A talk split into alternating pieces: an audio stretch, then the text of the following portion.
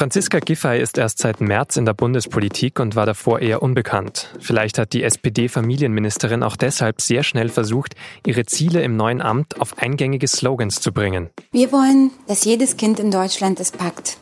Und neue Zahlen zeigen, wie schwer das sein kann, vor allem wenn Eltern alleinerziehend sind. Und das ist unser Thema bei Auf den Punkt. Sie hören den SZ-Nachrichten-Podcast am Donnerstag, den 2. August. Mein Name ist Vincent Vitus Leitgeb. Der Trend in den letzten 20 Jahren ist eigentlich eindeutig. Es gibt immer mehr Menschen in Deutschland, die ihre Kinder ganz alleine großziehen müssen, also ohne die Unterstützung ihres Partners. Am Donnerstag hat das Statistische Bundesamt neue Zahlen vorgestellt. Demnach haben eineinhalb Millionen Menschen minderjährige Kinder, die sie alleine großziehen. Die meisten von ihnen leben in Ostdeutschland oder einer Großstadt. Und dass das ein Problem ist, weiß auch Familienministerin Giffey hier zu hören im Bundestag im Mai. Besonders häufig sind Familien von Armut bedroht, wenn Eltern alleinerziehend sind. Berufstätig zu sein und Kinder zu betreuen, ist gerade für diese Familien eine riesige Herausforderung. Ein Schritt dahin war, dass die Regierung den Unterhaltsvorschuss letztes Jahr auf deutlich mehr Kinder ausgeweitet hat. Der Unterhaltsvorschuss wird gezahlt, wenn Alleinerziehende von ihrem früheren Partner kein Geld bekommen, obwohl ihnen das zusteht. Dann springt der Staat ein. Und seit der Reform soll die Zahl der Anträge auf diesen Unterhaltsvorschuss laut Giffey explodiert sein. Von 400.000 auf 700.000. Die Inanspruchnahme ist deutlich höher als gedacht. Und das ist gut so. Das zeigt, wie notwendig diese Leistung ist. Und dass es richtig war, sie zu reformieren. Über 550 Millionen Euro zusätzlich ist uns das konkret im Haushalt wert. In den Zahlen, die am Donnerstag vorgestellt wurden, war aber noch ein weiterer Aspekt interessant.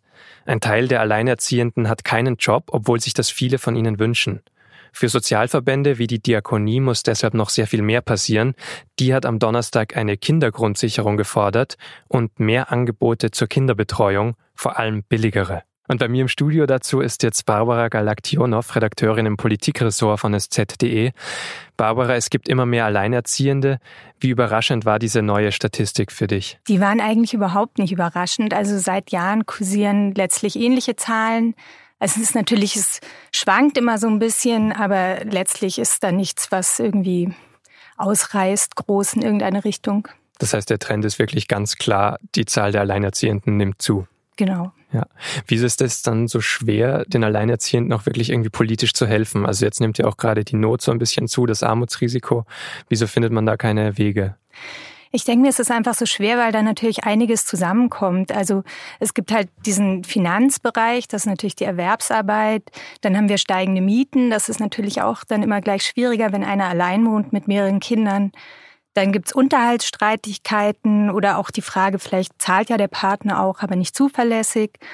Dann wichtig für die Erwerbsarbeit ist natürlich die Kinderbetreuung. Und das ist halt auch einfach nur nicht optimal ausgebaut, dass man jetzt wirklich die Betreuung dort und dann hat, wann man sie braucht. Dann, was noch hinzukommt, es gibt natürlich ähm, verschiedene Leistungen für Alleinerziehende. Das ist aber relativ unübersichtlich, wo es die gibt. Und da muss sich dann natürlich auch jeder Einzelne erstmal informieren, was es da alles gibt. Das ist nicht gebündelt. Eine der Methoden, über die auch Frau Giffer jetzt gesprochen hat, ist der reformierte Unterhaltsvorschuss. Wie effektiv ist denn dieses Mittel? Also wie effektiv äh, der jetzt ist, lässt sich so eigentlich noch gar nicht beantworten. Ganz sicher ist offensichtlich, dass es äh, wirklich benötigt wird. Ob das jetzt sehr viel ändert an sozusagen an dieser Armutsgefährdung, kann ich nicht sagen. Dieser Unterhaltsvorschuss ist ja jetzt auch nicht riesig. Der mindert jetzt vielleicht gerade das Schlimmste. Kannst du allgemeiner sagen, wie hoch das Armutsrisiko für Alleinerziehende ist? Kann man das irgendwie festmachen? Ja, also diese neuen Zahlen des Statistischen Bundesamts, die eben in so einer in einem ganz üblichen Spektrum liegen. Die beziffern sozusagen das Armutsrisiko für Alleinerziehende oder und ihre Kinder auf doppelt so hoch wie für den Bevölkerungsdurchschnitt. Das sind eben 33 Prozent im Gegensatz zu 16 Prozent im Bevölkerungsdurchschnitt. Und tatsächlich ist es so, dass zum Beispiel Haushalte mit zwei Erwachsenen und Kindern noch deutlich darunter liegen. Bei denen, die sind halt nur zu 11 Prozent armutsgefährdet. Das heißt, dass wirklich Alleinerziehende doch ein deutliches, deutlich, deutlich höheres Risiko haben irgendwie oder deutlich mehr von Armut bedroht sind. Und das zeigt sich ja zum Beispiel auch in Fragen wie, ähm, was ist passiert, wenn man unerwartete Ausgaben hat für eine Waschmaschine oder so. Und da wurde jetzt zum Beispiel gefragt, ob man 1000 Euro zahlen könnte, wenn man sie irgendwie unerwartet zahlen müsste. Und da haben äh, fast zwei Drittel der Alleinerziehenden gesagt, sie könnten das nicht.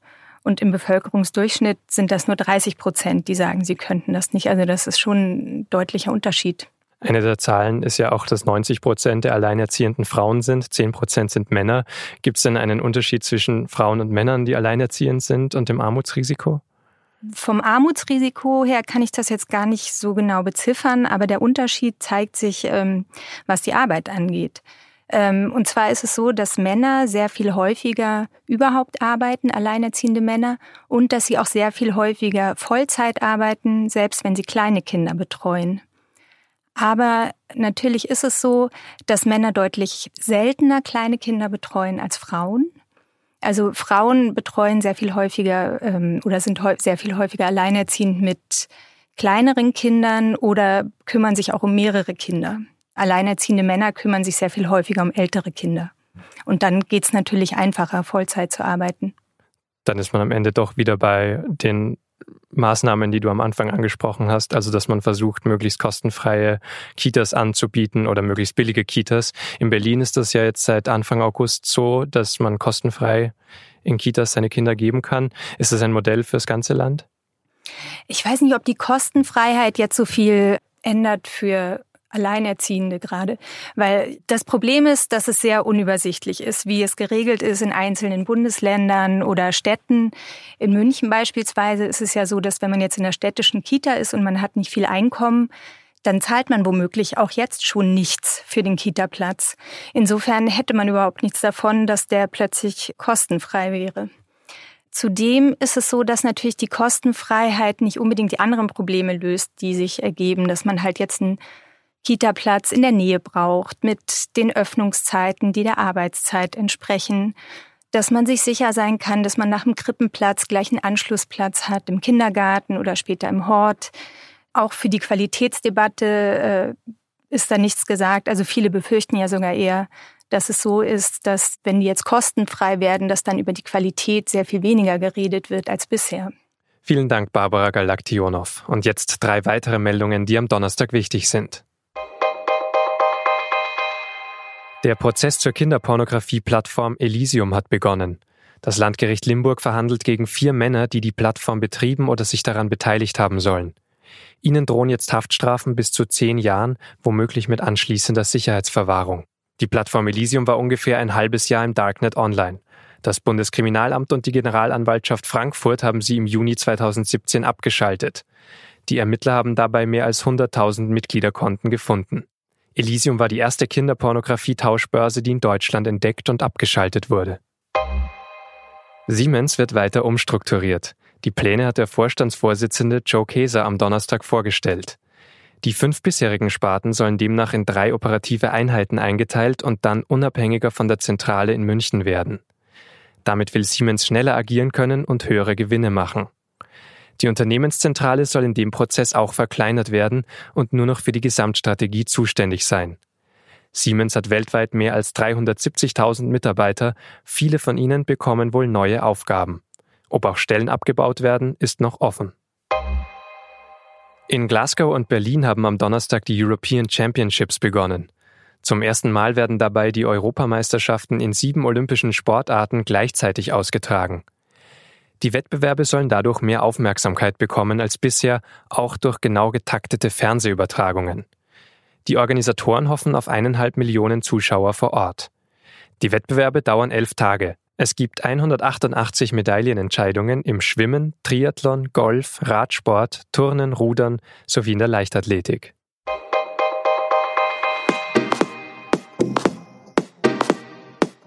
Das war der SZ-Nachrichten-Podcast am Donnerstag, den 2. August. Redaktionsschluss war 16 Uhr. Die nächste Folge auf den Punkt gibt es wie gewohnt am Freitag um 17 Uhr. Freitag früh gibt es auch die neue Folge unseres Plan W-Podcasts. Bei dem geht es einmal im Monat um Frauen in der Wirtschaft. In der neuen Folge morgen um generationenübergreifende Unternehmerinnen. Alle Infos zu allen SZ-Podcasts finden Sie unter sz.de-podcast.